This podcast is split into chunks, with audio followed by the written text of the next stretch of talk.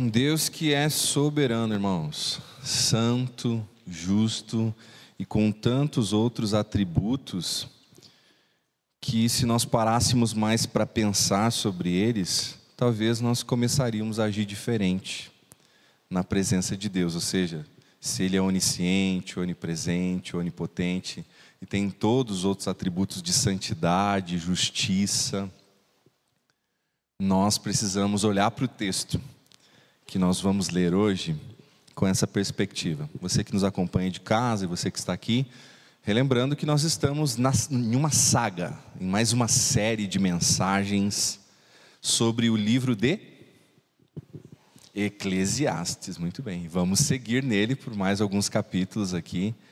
E hoje nós chegamos ao início do quinto capítulo.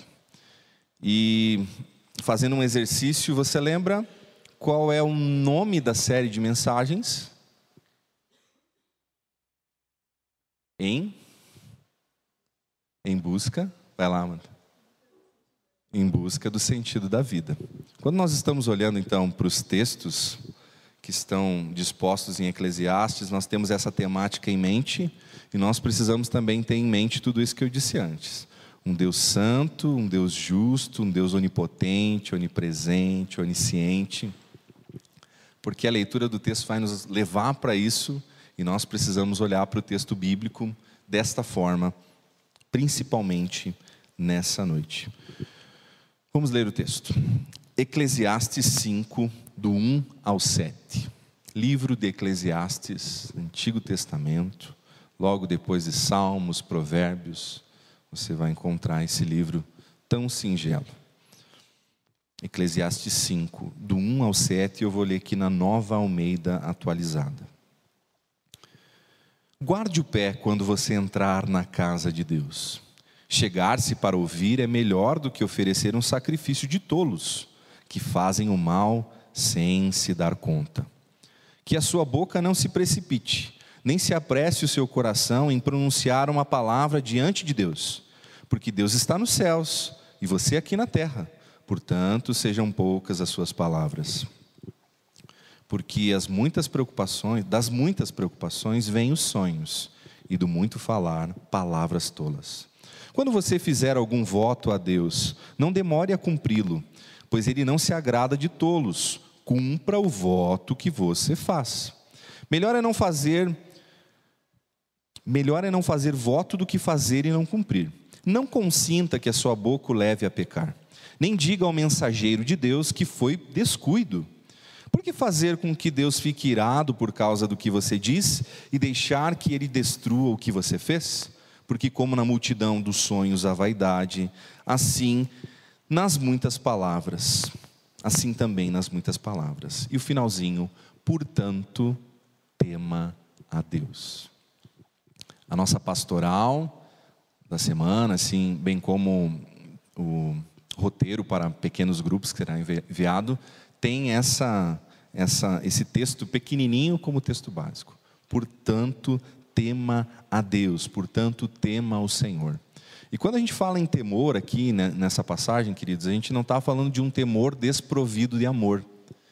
A gente não está falando de um Deus que a gente só deve ter medo porque é um Deus que, né, como diz Jim Carrey no seu filme Todo Poderoso, está lá como uma criança que tem uma lupa que mira, né? Faz o sol passar por ela e nós somos pequenas formiguinhas a quem ele está a fim de queimar com o sol.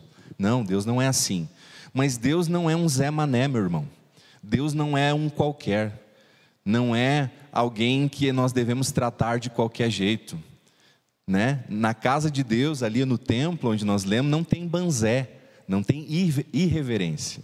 E aqui eu não estou falando se você pode usar um boné, uma touca no inverno, não é nada disso mas é o coração daquelas pessoas que se achegavam a Deus, o que elas falavam, a forma como elas agiam, que não considerava esse Deus todo-poderoso, esse Deus santo, esse Deus justo. Então, nós precisamos olhar para essa passagem nesse contexto. Quero te trazer aqui mais algumas informações que podem nos ajudar a entender melhor. Quando nós lemos esse texto aqui de Eclesiastes, a gente precisa pensar que nós estamos no Antigo Testamento. E qual é o contexto de culto, de adoração no Antigo Testamento, meus irmãos? Havia um local para isso, que era o templo de Deus, e havia ali também sacrifício de animais. Então é uma época diferente da nossa. Hoje, graças a Deus, Jesus morreu por nós em nosso lugar e nós não precisamos sacrificar animaizinhos, nós não precisamos ir num determinado lugar para adorar a Deus, nós podemos fazer isso a qualquer momento. É claro que aqui é muito especial, né? Esse lugar separado para adoração, para estudo da palavra, para o encontro da igreja. Mas a gente precisa pensar nisso. Então, os assuntos que estão aqui, segundo alguns autores, é aquilo que eu já falei: temer o Deus santo e justo. Mas também alguns autores enxergam nesse texto aqui a falta de sinceridade espiritual do povo. As pessoas estavam falando qualquer coisa, estavam prometendo qualquer coisa, estavam agindo no, no período do culto, naquele momento especial, de qualquer maneira. Fala aqui também de algo que nós lemos e lemos no início também, como leitura preliminar, da loucura dos votos precipitados. Aquelas pessoas que dizem: Não, Deus, se você fizer tal coisa por mim, pode deixar que daí, dali para frente eu vou fazer isso. Não é que de vez em quando Deus faz, irmãos. E o que, que acontece muitas vezes? A gente não cumpre com aquilo que disse na presença de Deus, talvez no momento de necessidade, no momento de euforia, no momento X da sua vida. Outros autores vão dizer que aqui fala da falta de sentido no culto. Lembra que nós estamos estudando em busca do sentido da vida? Aqui parece que o autor vai, né, o pregador, o coelete, o autor do livro de Eclesiastes, ele vai tentar nos ajudar assim: olha, gente, uh, talvez da forma com que eu estou descrevendo aqui, com que ele coloca no texto, esse culto de vocês parece meio superficial. Vocês saem prometendo as coisas aí, falando para Deus que vão fazer, se, né, trocando, barganhando com Deus. E olha que Deus de vez em quando responde, né? E aí você faz o quê? Não, não foi bem isso que eu queria dizer, Deus, né? Deixa eu, ah, deixa eu ver se eu te explico de um outro jeito para eu não precisar fazer aquilo que eu disse que iria fazer. É debaixo desse pano de fundo, meus irmãos, minhas irmãs, que nós estamos lendo a palavra de Deus. E é com base nisso que eu escolhi o título da mensagem de hoje: O temor devido a Deus. Lembre-se de que o temor não está afastado do amor a Deus. A reverência, o respeito são dois lados de uma mesma moeda. Quando nós amamos, nós honramos. E quando nós honramos é porque nós estamos demonstrando amor por esse Deus maravilhoso. Quero que você pense comigo. Hoje à noite eu vou ser um bom pregador batista. Vou tentar pregar dentro do tempo. E vou fazer três pontos para você levar para casa, tá bom? Olha só. O temor devido a Deus. Primeira coisa que a gente aprende aqui, vamos reler o verso 1. Tem uma expressão diferente aqui. Guarde o pé quando você entrar na casa de Deus. Como é que é? É fazer tipo que nem os jogadores, tio Marcelo, que antes de entrar em campo lá guarda o pezinho assim para pisar com o pé direito dentro de campo. Não será que é isso? Você entrou com o pé esquerdo, entrou com o pé direito. Será que é alguma coisa nesse sentido? Guarde o pé quando você entrar na casa de Deus. Será que é para a gente tirar o sapato, irmãos? Talvez é um costume que nós perdemos, né? Tem que entrar só de meinha, sapato lá de fora. No meu caso, passar bastante talco, né? Para não vir aquele chulé legal assim. Não sei se é isso, a gente vai descobrir. Chegar-se para ouvir é melhor do que oferecer um sacrifício de tolos. Bom, dá para a gente pensar que nós temos vindo, né? Aqui as dependências do Salão Social da Emanuel, do templo ali na frente. E nós temos ouvido a palavra de Deus. Bom, talvez a gente se enquadre nisso melhor, né? Então é chegar-se para ouvir é melhor do que oferecer um sacrifício de tolos que fazem o mal sem se dar conta. Desse primeiro versículo eu tirei duas lições que não são tão aparentes assim numa primeira leitura, irmãos. Eu coloquei aqui que o temor devido a Deus vem através então ou com reverência e obediência. E como é que eu cheguei nessa conclusão, nessas duas palavras? Pensando um pouquinho, irmãos, no que significa então esse guardar o pé. Vamos uh, considerar aqui que é uma expressão diferente. Você já ouviu isso? Guarde o pé quando você. Talvez uma expressão mais antiga, não sei. Não faz parte do meu vocabulário.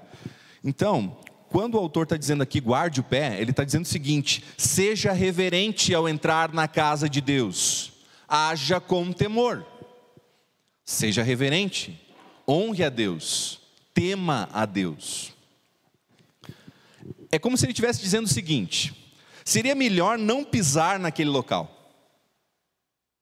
Seria melhor não pisar naquele local. Sabe o nosso ditado? Cuidado aonde pisa. Ainda poderíamos lembrar de Moisés e a sarça ardente. Você lembra, irmão? O que que Moisés chegando desajeitado, olhando aquele fogo que não se consumia na sarça, foi logo pisando, chegando perto, e aí Deus fala para ele: Moisés, Moisés, tira a sandália dos teus pés, que a terra onde tu está pisando é terra santa, é local santo. Sabe por quê? Não por causa da terra, não por causa de algo que aconteceu ali de forma sobrenatural, mas por causa da presença de Deus ali. No Velho Testamento, a gente tem que ter a ideia de que casa de Deus, templo, é sinal da presença efetiva de Deus, como eu já falei hoje aqui pela manhã com os irmãos da EBD. Depois a gente vai lembrar de outras questões aqui. Olha que interessante. Então é necessário, irmãos, cuidado, temor, reverência para prestar culto a Deus. Não é de qualquer jeito, não.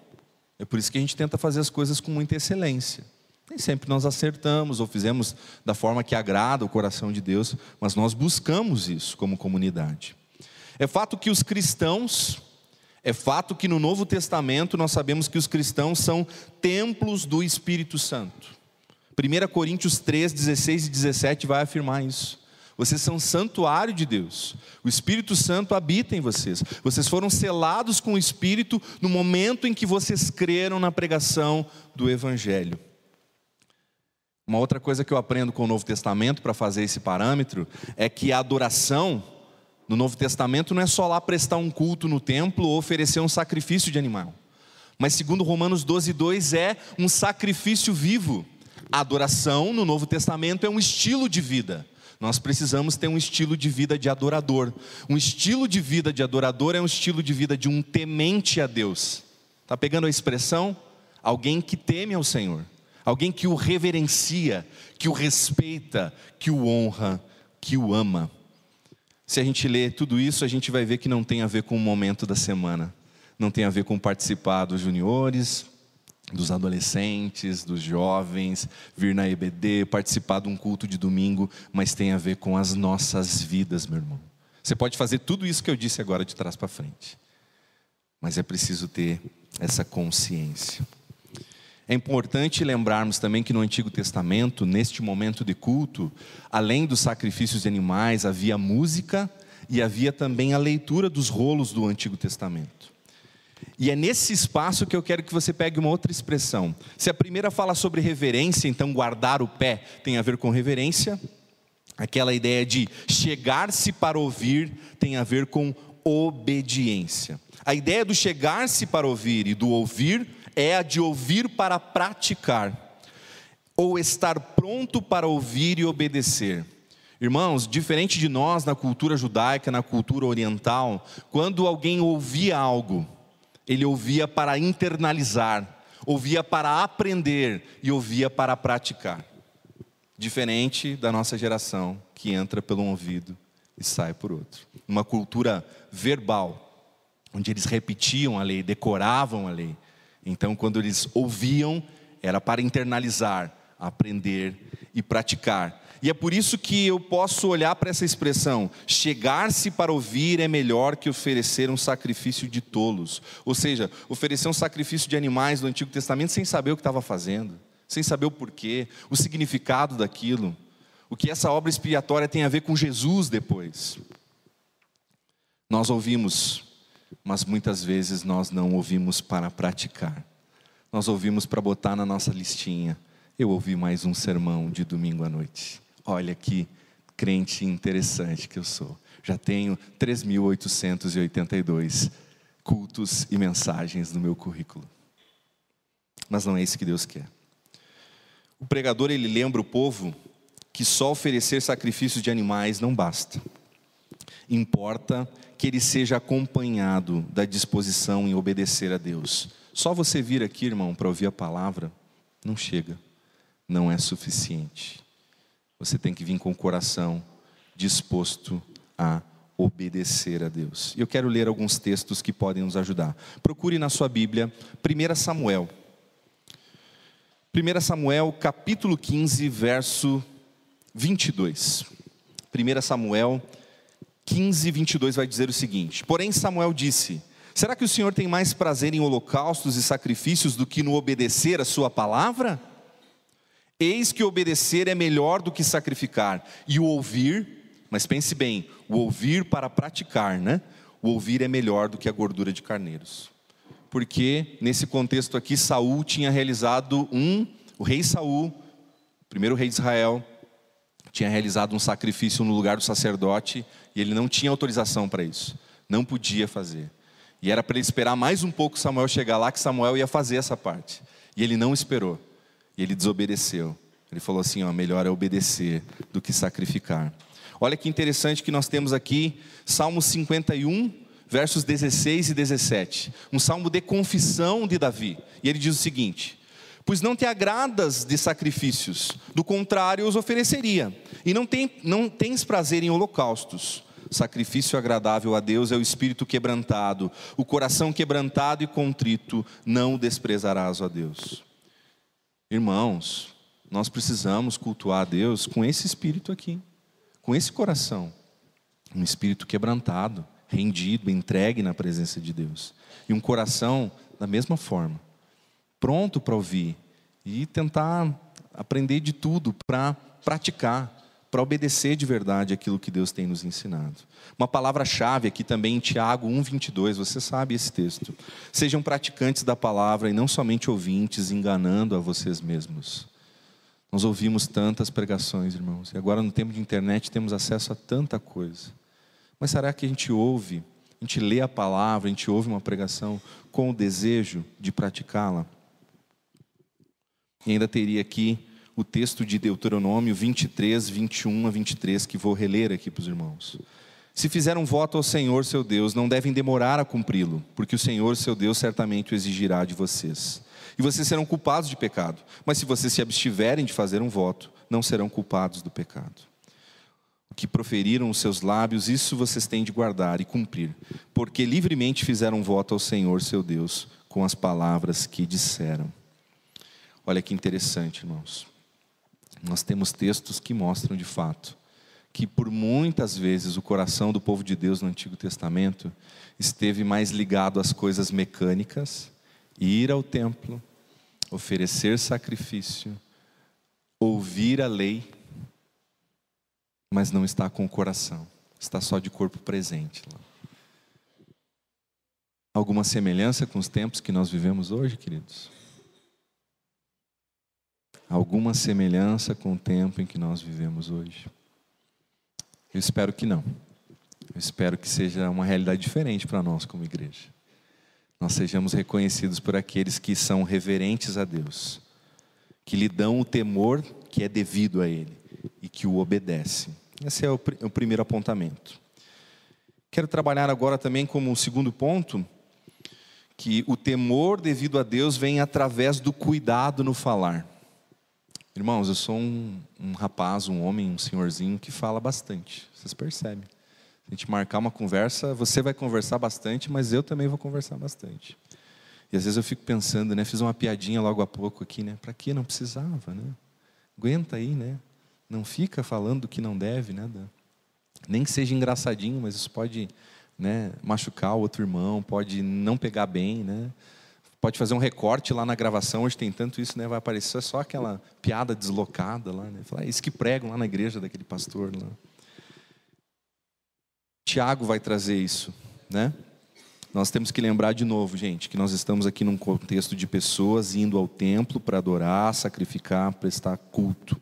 E olha o que diz o verso 2, acompanhe comigo. Que a sua boca não se precipite, nem se apresse o seu coração em pronunciar uma palavra diante de Deus porque Deus está nos céus e você aqui na terra. Portanto, sejam poucas as suas palavras. Você sabe que na carta de Tiago ele se dedica uma boa parte do livro ao uso da boca, ao uso da língua, que é a mesma coisa. Nos trechos ali de do capítulo 1, 19 a 26 e do capítulo 3, do 2 ao 10. Nós não vamos ler esses textos, que esses textos foram estudados quando a gente estudou um tempo atrás aí a carta de Tiago Me lembro que eu cheguei aqui em 2018, então nesse intervalo nós estudamos. Mas você lembra lá que a língua é um bichinho complicado, né? Que a gente não consegue domar, né? Que precisa colocar freio, que é que nem o leme que leva o barco, né? Se a gente não tomar cuidado, a gente leva o barco, que é a nossa vida, para o fundo do mar. A gente pode entrar em enrascadas por falar demais ou por falar o que não deve. E aí eu já citei antes, né, Mateus 5:37. Seja o vosso falar sim, sim, não, não. E depois ele é mais enfático, né? Forte ainda. O que passar disso vem do maligno.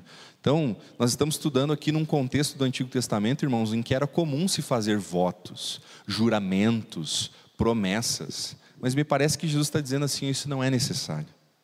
Né? Nós precisamos, como homens de Deus, ter mais palavras de fio do bigode. E as mulheres não precisam ter fio do bigode, tá, gente? Fica tranquilo. É outra expressão que a gente usa aí, tá?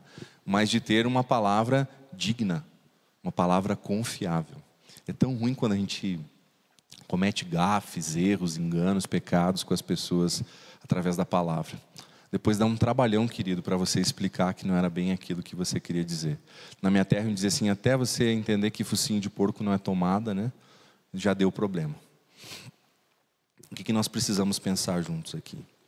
Que essa ideia aqui está a ideia do empenhar a palavra e daquilo que a acompanha ao não realizar promessas e juramentos em nosso contexto do Novo Testamento, mas que naquele contexto então era algo realizável, algo aceitável entre o povo de Deus. Uma outra expressão que diz aqui é a ideia de pensar bem. O autor de Provérbios nos convida a pensar bem, né? num outro texto agora, Provérbios 20, 25. É uma armadilha dizer precipitadamente: isto é santo, isso é separado ao Senhor, e só depois refletir, né? depois refletir depois de fazer o voto. A nova tradução da linguagem de hoje diz assim, no mesmo texto de Provérbios 20, 25: Pense bem antes de prometer alguma coisa a Deus. Pense bem antes de falar alguma coisa a Deus num contexto de culto. Nós vamos lembrar que também num contexto de oração, nós somos convidados a não repetir, não, não lidarmos com vãs repetições. Irmãos, eu quero fazer um adendo assim, eu quero sempre incentivar você a orar orar em casa, orar no secreto do teu quarto, no local onde você reserva. Muitas vezes o meu local de oração é aqui, irmãos. Eu deixo a Heloísa na escola de manhã, eu venho para cá, está tudo quietinho, eu começo a caminhar entre essas cadeiras e orar a Deus. E eu fico pensando, bah, Deus, eu venho aqui para te falar as mesmas coisas. Será que os meus pecados são sempre os mesmos, as minhas dificuldades? Será que eu não consigo vencer nada disso? É claro que é muito bom a gente recorrer àquele que pode nos perdoar. Mas, irmãos, eh, tem irmãos que eu sei até como ele vai começar a oração e como ele vai terminar. Ele ora sempre do mesmo jeito. Tem sempre a mesma entonação, pede sempre as mesmas coisas, faz na mesma velocidade. Será que nós não conseguimos falar diferente com Deus? Podemos falar menos, sim, mas podemos usar melhor as palavras. Talvez é algo que a gente pode, pode aprender. Deus, no contexto de culto, por isso que eu não gosto daquelas músicas, Samuel, que são mantras, assim, que a gente fica 16 minutos respondendo, né? Lindo, lindo, lindo é. Jesus é lindo, gente, né? E glória nós damos a Ele, mas não precisamos ficar 16 minutos nisso. Porque dentro do culto a Deus, Deus não gosta de palavras repetidas e nem de devaneios sem sentido. Ele não quer que a gente entre numa espécie de transe que a gente fique ali repetindo coisas ou prometendo coisas sem sentido. Então ele vai falar aqui para a gente não ser precipitado de lábios, como realizando aqui no, na perspectiva do Antigo Testamento um voto impensado. Eu espero que na hora de votar antes aqui você não tenha feito o seu voto impensado. Eu espero que quando você for às urnas também no final desse ano, que o seu voto não seja impensado, que você possa considerar as possibilidades para você aplicar nisso. Diz aqui o verso 3: Porque das muitas preocupações vêm os sonhos, e do muito falar palavras tolas. Esse verso 3 é uma espécie de provérbio. Sabe se você pegar um versículo de, do livro de Provérbios? É mais ou menos parecido. Ele vai dizer: Porque das muitas preocupações vêm os sonhos, e do muito falar palavras tolas. Ele está fazendo uma comparação. E no contexto aqui, faz supor que em meio às aflições, preste atenção, a pessoa sonha com a felicidade. Ela está ali. E parece que é uma geração de pseudo-cristãos que vão ao culto para sonhar com a felicidade. Se eu for lá e me comprometer com isso, Deus vai me dar um namorado. Se eu for e fizer isso, então, na outra semana vai aparecer uma oportunidade, eu vou comprar um carro. Se eu fizer tal coisa no culto, então na outra semana vai aparecer aquele emprego que eu nem estou procurando. E a gente vai perceber que é como se a gente fosse um faminto que sonha com um banquete. Esse provérbio vai levar a gente a pensar assim. E pode, nesse sentido, então, uma pessoa que está faminto, que está querendo um banquete, que está sonhando com isso, pode fazer promessas exageradas a Deus, pelo seu muito falar. E agora a gente vai fazer uma ponte com o verso 7, que ficou lá no finalzinho, mas cabe aqui nesse ponto. Porque na multidão dos sonhos há vaidade, assim também nas muitas palavras. Porque na multidão dos sonhos há vaidade, assim também nas muitas palavras. Queridos, como tem gente que gosta de falar, fala, se pronuncia, diz, grava vídeo, posta na internet, para cada assuntinho novo, está colocando uma coisa lá. Eu não estou aqui para regrar, não há um versículo bíblico para isso, para regrar, regrar a sua participação, tanto falando quanto escrevendo. Mas eu queria dizer que a vaidade das palavras hoje em dia não está só no falar, ela está também naquilo que nós escrevemos, no que nós postamos. E aquilo que nós escrevemos, postamos na internet, e também postamos imagens, deve-se ter também o temor de Deus. Queridos, eu vejo cada, cada escrita difícil na internet olhar e dizer assim: esse irmão está escrevendo isso. Eu vejo meninas lindas, às vezes postando fotos seminuas no seu Instagram. Será que é desse jeito que nós vamos temer a Deus? Eu vejo mais pessoas postando sobre qualquer outro assunto, e vou citar dois aqui, talvez futebol e política do que sobre a palavra de Deus nas suas redes sociais. Eu vejo pessoas que comemoram e celebram, não quando estão num culto aqui, mas quando foram fazer algum esporte no horário do culto, ou quando postaram que foram fazer uma janta, alguma coisa, no horário do culto e ainda com bebida alcoólica, dizendo que aquilo é uma coisa boa, bonita. Não há nem um temor de Deus. Cuide naquilo que você fala e se compromete e cuide daquilo que você escreve e compromete o seu testemunho cristão.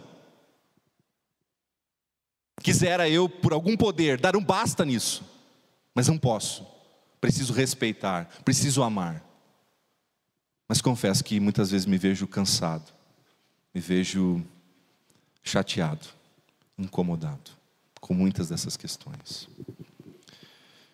Um terceiro e último ponto, irmãos é que o temor devido a Deus se vem, se vê nas pessoas e vem para a gente quando nós cumprimos os nossos compromissos assumidos. Irmãos, eu sei que eu já falei com alguns de vocês, talvez marcamos algum compromisso, eu não pude comparecer. Eu sei que talvez do contrário também já aconteceu. Né? Pessoas combinaram coisas comigo, com a minha família, e também isso não aconteceu. Eu não estou falando desses compromissos. Essas questões vão acontecer, irmãos. Nós somos seres humanos passíveis de esquecer algo, de. Não estou aqui tentando me justificar de qualquer. Estou pensando como, de fato, nós às vezes não pensamos quando vamos dar o nosso sim. Esses dias eu tive uma experiência com o irmão Itamar, que veio em nome do, dos homens da pioneira, né, do ENCOP, do Encontro de Homens, me convidar, então, e convidar a nossa igreja para participar lá na parte da música, para que os homens fizessem, né, os homens, eu e os homens da nossa igreja fizessem. E num primeiro momento assim, né, com um sorriso no rosto, falei: "Não, Itamar, pode contar comigo aí, vamos lá, vamos te ajudar".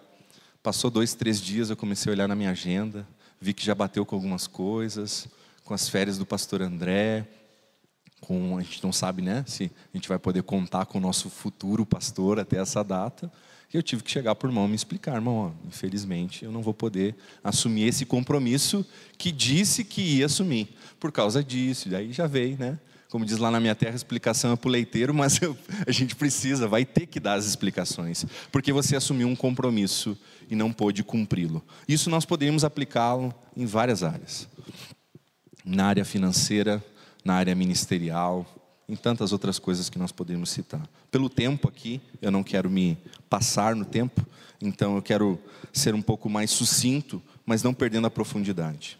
Quando você fizer, verso 4, um voto a Deus, não demore a cumpri-lo, pois ele não se agrada de tolos. Cumpra o voto que você faz. Nós lemos aqui Deuteronômio 23, do 21 a 23, que fala desse voto que deve ser cumprido, naquele contexto do Velho Testamento. Então pede para a gente fazer isso. E quando fizer alguma coisa nesse sentido de se comprometer, irmão, com algo, não faça isso em hipocrisia ou por impulso emotivo ou com o desejo de não guardar esse compromisso que você está assumindo. Lembra lá da história de Ana? Ana foi a mãe de Samuel. E ela foi lá na frente, o sacerdote viu ela pedindo, ela disse: ah, Eu não tenho filhos, eu sou estéril, o senhor me der um filho, o que, que eu vou fazer? Vou oferecer ao Senhor. Quando chegou a idade, Ana teve que entregar Samuel, gente. Não teve jeito. Ela sabia do temor a Deus, do voto que ela tinha feito e daquilo que ela precisava cumprir. Sobre esses tolos, o que, que são os tolos na Bíblia? Olha só que interessante são aqueles que desagradam a Deus. Nas Escrituras, preste atenção, o tolo não é o que não consegue aprender. Às vezes a gente vê uma pessoa que tem dificuldade de aprendizado, a gente vai achar que essa pessoa é tola. Não. O tolo é aquele que se recusa a aprender. Irmãos, como cristãos, nós não podemos ser tolos. Nós precisamos estar dispostos a aprender. A gente não pode ficar repetindo a quinta série, né, o sexto ano aqui, né, na vida com Deus, na vida espiritual, para o resto da vida. A gente precisa crescer e a gente precisa arcar com os nossos compromissos assumidos. Olha só o que, que tinha naquele contexto para a gente finalizar. Ao fazer um voto, o adorador promete realizar um ato específico, tal como oferecer um sacrifício, caso Deus responda favoravelmente uma petição em particular. Aí nós poderíamos falar de Jacó, de Jefté, de Gideão, várias pessoas que fizeram votos. Né? Então, Deus, se você fizer isso, então eu vou te dar isso. Sabe o que, que isso mexeu aí com o coração das pessoas? Do que a gente chama hoje da teologia que, da prosperidade. Onde a pessoa vai lá para dizer assim: Deus, se você fizer isso por mim, eu vou te dar isso aqui. Se você fizer isso por mim, então eu vou fazer isso daqui para frente. E quero colocar alguns exemplos, tá, irmãos?